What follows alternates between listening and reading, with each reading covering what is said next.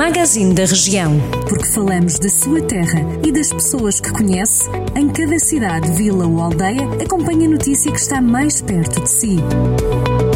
Magazine da Região. Edição de Carlos Esteves. O município de Viseu anunciou que vai avançar a partir do dia 1 de setembro com uma operação de limpeza, manutenção e conservação do leito e margens do rio Pavia nos troços que abrangem as freguesias de Viseu, Repesos e São Salvador. O plano abrange os troços desde o pontão da rua principal de Santiago até ao pontão do Raposo, da circular norte até à ponta da Avenida António de Almeida e entre o açude da Balsa e o bairro de Santo António em tom de linha. O investimento a realizar é superior a 41 mil euros e o prazo de execução dos trabalhos prolongam-se pelos próximos meses de setembro, outubro e novembro.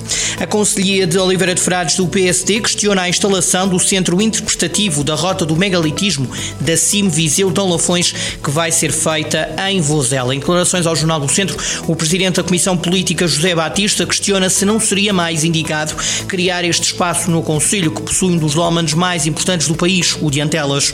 José Batista diz que não quer acreditar que o Executivo de Oliveira de Frades liderado por Paulo Ferreira, tenha andado distraído neste projeto. Contactado pelo Jornal do Centro, o Presidente da Câmara de Oliveira de Frades, Paulo Ferreira, escusou-se em entrar nesta polémica e remeteu resposta para a CIM, a responsável pela implementação do projeto. António Silva mostra-se disponível para avançar às autárquicas de 2021 em Mangualde como candidato pelo PSD. Depois de 13 anos retirados da vida política ativa, o nome do antigo vice-presidente da autarquia durante o mandato candidato de António Soares Marques tem sido defendido pelo presidente da Comissão Política Conselhia de Mangualde. Apesar da candidatura ainda não ter sido apresentada, António Silva diz ao Jornal do Centro que se mostra disponível por existir uma solicitação por unanimidade no PSD local. António Silva realça que não pretende regressar à política por razões financeiras, mas por paixão. A Câmara de Santa Combadão arrendou 1,5 hectares de terreno um privado para construir o parque urbano da cidade. O negócio que envolve um prédio rústico no lugar de Várzea foi feito por 150 euros mensais, com opção de compra por 25 anos. O presidente da Câmara de Santa Combadão promete um espaço para toda a família. Diz Leonel Gouveia que este parque será um dos mais belos da região de Viseu.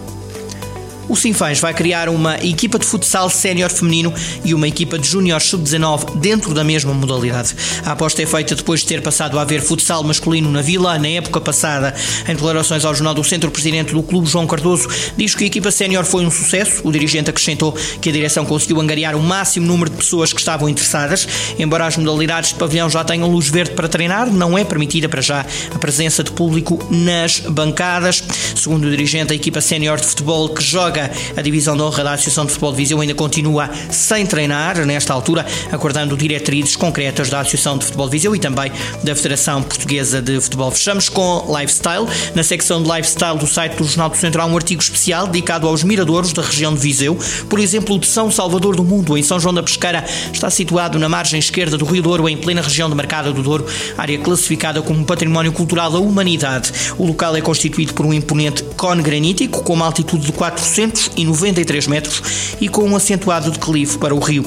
O mirador de São Salvador do Mundo tem como imagem o Val do Rio Douro e os seus afluentes, originando uma paisagem de grande beleza, complementada pelas enormes encostas escarpadas e agrestes que contrastam com os vinhedos, oliveiras e pomares.